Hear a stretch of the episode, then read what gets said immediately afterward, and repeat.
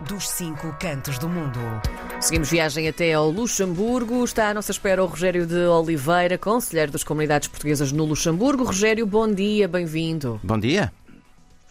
Olá Karina, olá João, olá mundo. Um grande abraço daqui do Luxemburgo, chuvoso e cinzento, mas é o que temos. Ah, É o que temos, gosto muito. É o, que é o temos. Rogério que ilumina o Luxemburgo, Sem já dúvida. que a chuva. Sem dúvida. Rogério, hum, vamos à nossa revista uh, desta, desta semana. Uh, começamos Destas. por, se calhar, pelo tema menos uh, agradável aqui desta questão. Trancas à porta. Uh, Lá está, não é? Vamos falar de trancas à porta depois de casas roubadas. Isto não tem graça nenhuma, mas a Também. verdade é que é um tema que deve ser falado, Tam- não é? Também, exatamente. É que no Luxemburgo eh, está-se a passar qualquer coisa de inédito, porque não era bem habitual e está a acontecer muitos assaltos em muitas residências. Eh, aliás, de hoje, na, na Conexão Social, veio mais um, um assalto ali no, no centro capital. Eh, pessoas idosas, sobretudo, que abrem a porta por tudo e por nada, não, não vê ninguém. E então as autoridades, eh, a polícia está atenta. No entanto, fazem apelos eh, fortes para que eh, a população esteja de facto preparada para estas situações.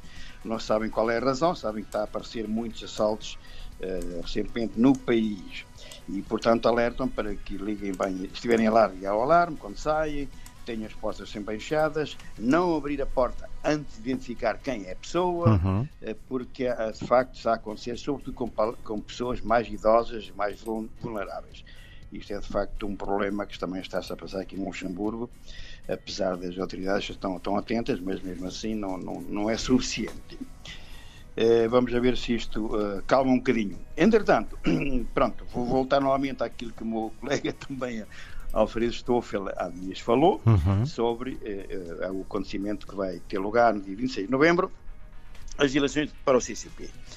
Ora bem, eu gostaria de lançar um apelo, sobretudo a nossos governantes, porque acho que continuam a andar distraídos em relação aos, aos portugueses vindos no, no estrangeiro. Eh, e representantes de- diplomáticos em todo o mundo, para que divulguem este importante ato cívico. Porquê? Para que não aconteça o que aconteceu há 7 ou 8 anos, que apareceram meia dúzia de pessoas, eu falar meia dúzia, poucas, poucas dezenas de pessoas a aparecerem nos consulados para votar. Ora bem, isto não pode ser, isto tem que ser divulgado, onde é o local, tem que, eh, a que horas, eh, eh, o qual é o dia, isto tem que ser divulgado pelas autoridades portuguesas, neste caso no Luxemburgo, que têm obrigação para isso, utilizando, obviamente, os meios de comunicação possíveis que tenham. Isto é um apelo que eu lanço para que não acontecer o que aconteceu há uns anos atrás, na última eleição. Entretanto, gostaria de falar aqui de qualquer coisa que é o, o programa Regressar, que aliás é um programa que nasceu há 4, 5 anos, 5 anos, se não me engano, que não, não está, ou que me parece não está a dar os resultados previstos pelos nossos políticos em Portugal. Aliás, os conselheiros, a maior parte dos conselheiros foram sempre muito, muito, como é dizer, no, no bem contra, mas eh, tiveram sempre Descrentes. dúvidas deste programa, que não funcionasse como devia funcionar. Eu até considerei um fiasco. Um fiasco porquê? Porque há, uma, há uns senhores que andam por, pela Europa fora, que me parece, estiveram aqui recentemente em Luxemburgo, na sexta-feira passada, se não estou em erro, a anunciar este programa para que os portugueses regressem, porque, pronto, acho que precisam de mão de obra em Portugal e, por aqui fora, com os senhores diretores, técnicos, vieram por aí fora.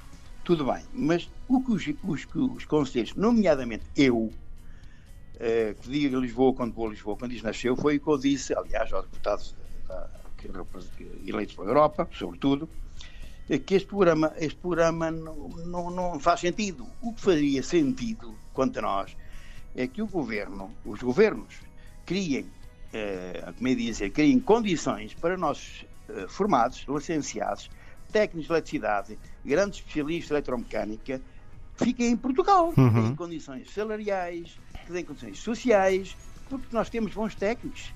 E eles estão a fugir todos para, para o estrangeiro, nomeadamente. No ano de 2021, segundo informações que recebemos, acho que é de Portugal, se não estou em erro, há 21 mil licenciados que saíram de Portugal, nomeadamente enfermeiros, doutores. Aliás, conheço um casal que esteve nesta reunião que eu também estive, eh, que é- está aqui há três anos, porque em Portugal não teve condições para funcionar com a sua vida. Ora bem, eh, eu acho que nós temos de deixar de criar grupos e grupinhos e comissões, que isso não, isso, isso não dá nada. Gasta milhões e aí o CCP é contra, é um que encontra esta, esta situação.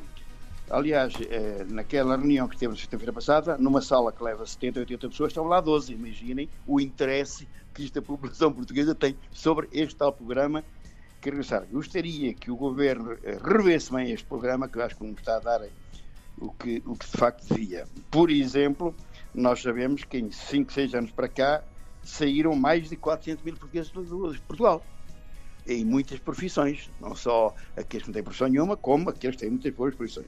Portanto, para, para que em, durante 5 anos regressassem 21 mil e saíram 400 mil, penso que há aqui, um, há aqui qualquer coisa a rever os nossos políticos em Portugal, sobretudo os dirigentes, os, os, os, portanto, que dirigem o governo. Não é? Uhum. Uh, uh, também, uh, algo, algo de. Ora bem, ah, algo estranho que está a passar no Luxemburgo é que existem muitas reservas eh, de mesas no restaurante e as pessoas depois não aparecem. Não aparecem?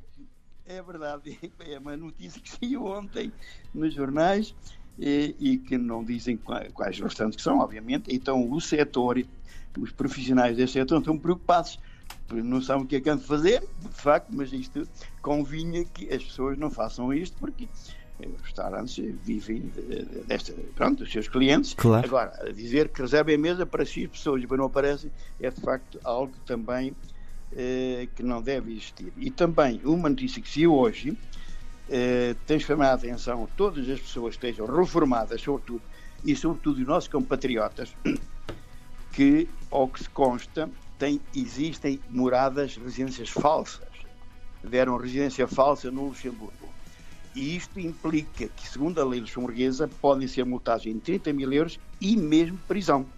Se for detectado alguém com residências falsas para receber reformas em Portugal ou no, onde é por onde é que andam, uh, isto pode dar 30 mil euros de multa ou mesmo prisão. Portanto, gostaria também de alertar esta situação, que eu sei que há portugueses neste, penso que sim, pode haver também uh, portugueses nesta situação, que façam atenção porque as autoridades estão a seguir esta situação com muita atenção.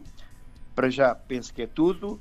Um beijinho à Karina, um grande abraço ao João e tudo bom por aí. Até uma próxima. Um beijinho. Um grande abraço. Rogério de Oliveira, Conselheiro das Comunidades Portuguesas no Luxemburgo. Voltamos a falar na terça-feira.